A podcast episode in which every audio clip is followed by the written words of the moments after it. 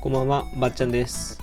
普段はプログラミング、就活、エンタメなどの情報をブログで発信しています。えー今日はですね、えっ、と、ラジオ、スタンド FM のラジオでも、なんか最近テーマが新しくなったというか、あハッシュタグが新しくなったので、まあ、それについての、そこの中の一つの、えっと、10万円の給付金をどういうふうに使うかっていう話をしていきたいと思います。はい、えっとですね、本来は今日、まあもう一本ブログを上げてですね、6月で5本上げるっていう目標だったんですけど、4本は書き終えてですね、5本目を書いてる途中で、えー12時を迎えてしまったということで、諦めました。目標ならずですね。うん。あのーなんていうのかな。途中までは割と真剣に書いてたんですけど、なんか今日、そうだな、途中何時ぐらいだろうな、7時ぐらいから、ぷっつりともうなんかやる気がなくなっちゃってて、あ、もうこれ無理だと思って、そのなんか、できないことに絶望したとかっていうか、途端にこうやる気がなんか落ちたんですよね。で、眠たくなっちゃって寝ちゃって、で、さっきご飯食べて、起きてご飯食べて今、こう、ラジオをしてるんですけど、なので、また今月もね、5本の目標は達成されずっていう、やっぱ4本が限界なのかなとか思ったりするんですよね。5本までいくとちょっと厳しいものがあるなと思ってます。うんで、えっと、まあ、毎月恒例ですね、毎僕のブログの、ブログラジオ、あとノートとかの、まあ、収益だったり、今月の振り返りとか、そういうものは、まあ、明日あげようかなと。7月1日になってから6月全部振り返って、えー書こうかなと思います。でですよ。で、まあ、それとちょっと関わってくるんですが、10万円の使い道ですね。はい。僕は、えっと、今、下宿生活なので、一人暮らしなので、一応その住民票は、あの、実家にあるんですよ。だから、実際実家に送られてくるみたいなんですけど、まあ、10万円何に使おうかなっていうより、もう使うことが決まってるんですね、僕は実は。何に使うかっていうとですね、MacBook Pro を買おうと思います。はい。結論言ってしまうとそれだけなんですけど、あのね、僕、MacBook Air の2015年のなんかアーリーみたいな、今2015年版なのかな？を使ってるんですよ。それはもう大学決まって、浪人時代に、あの、浪人終わって大学決まったっていう時に、まあ、その大学生になったら一人暮らしするし、まあ、パソコンの生活しようと思って買ってもう MacBook Air を買ったんですよその頃。でスペック的にはそれほどいいものではないんだけど SSD だっけ？あの処理の速さ。処理の速さはちょっと上げて1段階1段階上げて使ってたんですよ。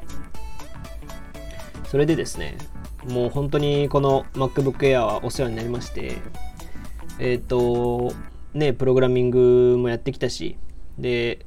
プログラミングをこの MacBook Air でやって就職することもできたし、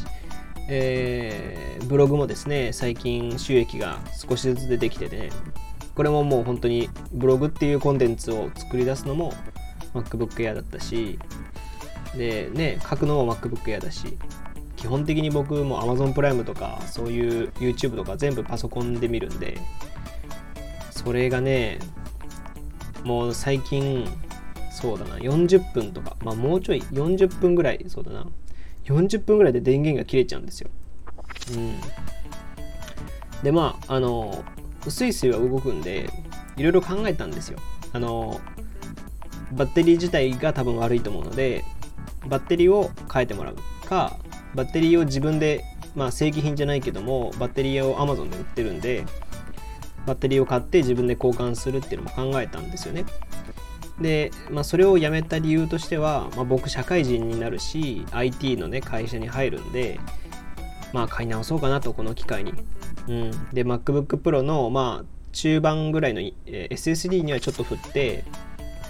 それ以外は特に変わらずやっていこうかなと。それでそれを買おうかなと思ってます。うん。まあ20万弱ぐらいするんかな確か。で MacBook Air を下取りに出すし、えー、10万使うしみたいなところでやっていこうかなと思ってます。うんもうこれがねなんかねきつ怖いなと思うんですけど怖いっていうかなんだろう。MacBook Pro を買っていいのかっていう問題はちょっと思うんですけど。でもっていうのもまああのうちの内定してる会社はかあのパソコンは支給されるんですよ。でパソコン支給されるんだけど MacBook Pro か、えっと、iMac の支給されるんですけどあのまあ一応会社の内会社内のものだなので僕のブログだとかこういうノートだったりラジオまあラジオはあれかな。使わないか。まあノートだったりブログっていうこういう活動はできないのでプログラミングはそれでかけてもね。なんで家ではできないってなっちゃうのでまあどうせだったらねそれを待っててもしょうがないしそれを待っててもどうせブログとか書けないだろうから買おうかなという決断をしたところなんですよ最近それでですねあのー、それで、えっと、7月、まあ、6月30日、今日までブログを5本上げるっていう目標があったんで、最近はなかなかできなかったんですけど、今ですね、移行作業をいろいろしてたりします。うん。あのー、まあ、こまごまとしたものなんですけど、別にやんなくてもいいものもあるんですよ。あの、MacBook Pro にこう、移行アシスタントっていう、こう MacBook 内に、えー、そういうソフトが入ってるので、えー、それを使えばほとんどのデータは入るんですけどあのもう MacBook Pro の方にだけどそのアプリとかそういうものがデータが消える可能性もあるっていうかデータはどうなのかよくわかんないんで僕パスワード管理アプリを MacBook Air にも入れてたんですよでそれをまあ一元化しようっていうか別でスマートフォンにも別のアプリかんアプリじゃないパスワード管理のアプリを入れてたし MacBook Air には MacBook Air で入れてたんで、まあ、そういうなんかこう、同期されてないっていう感じだったんで、まあ、この機会にね、一気に綺麗にしようと思って、えっと、ビットワーデンだったかな？っていうアプリ、うんパスワード管理アプリがあるんですけど、それ、まあ、使い方を見てもらったらいいんですけど、すごいね、あの、すべてに対応してるんですよ。MacBook にも対応してるし、スマートフォンのアプリにも対応してるし、あの Chrome とかの拡張機能にも対応しててだからもうどこでも使えてしまうんで Google Chrome 内で保存してたパスワードとか iCloud に保存してたパスワードとか、えー、スマートフォンに iPhone に入れてたパスワード MacBook に入れてたパスワード全部それぞれ持ってきて照合して僕は今で1個ずつですねこのビットワードに、え、例えばじゃあなんだろう。うんとじゃあ YouTube Google のアカウントがあるとするじゃないですか。でこれが全部 Google Chrome, Chrome にも保存されてるし iCloud にも保存されてるしみたいな状況にななってるのでそれをこうまあ消していってちゃんとビットワーデン1個だけにするようにしようかなと思って今作業をですねすごいしてるんですけど何せ4年分だったしその僕は割とねこうパソコンを使う時間が長かったのでこれログインとかっていう機会がパスワードとこうメールアドレスとかすごい量があるんですよ。だからねもうこれがすごいねきついっていうかむちゃくちゃ長いんですよ。結構潰したつもりなんですけどまだまだある。なんであとまあ iCloud と Google Chrome の保存してたもの。その2つを終わらしたら終わりでそしたら MacBook Pro を買おうかなと思ってます。でまあ多分明日また話はすると思うんですけどもラジオの収録を徐々にちょっと少なくしてですねその MacBook の設定だったり MacBook Pro の設定というかまあ移行の時期にしたりとかラジオをちょっと休みつつブログを4本じゃなくて5本上げる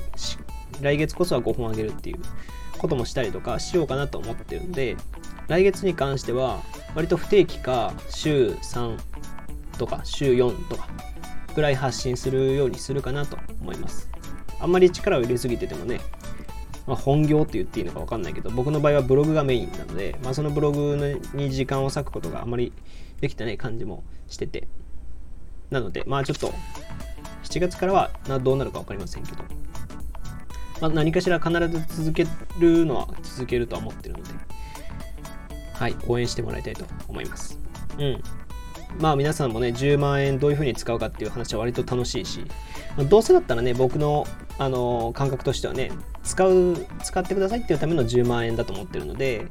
もともともらえなかったものがもらえたと思って何かしら10万円ぐらいのものは使うといいのかなと、うん、それは自分もいいと思うしあの国としてもいいと思うしだからまあどうせだったら使いましょうよっていうことですね、うん、僕の場合は MacBook Pro をの、まあ、一部にするっていう形。かな？ですはい、えー、というわけで今回は、えー、90万円の使い道というテーマでお話ししてきました。えー、よければフォローやいいね、レターもお願いします。えー、ラジオ以外にも Twitter やバッチャンネルというブログでも発信しているのでそちらもご覧ください。それではまた次回お会いしましょう。ばっちゃんでした。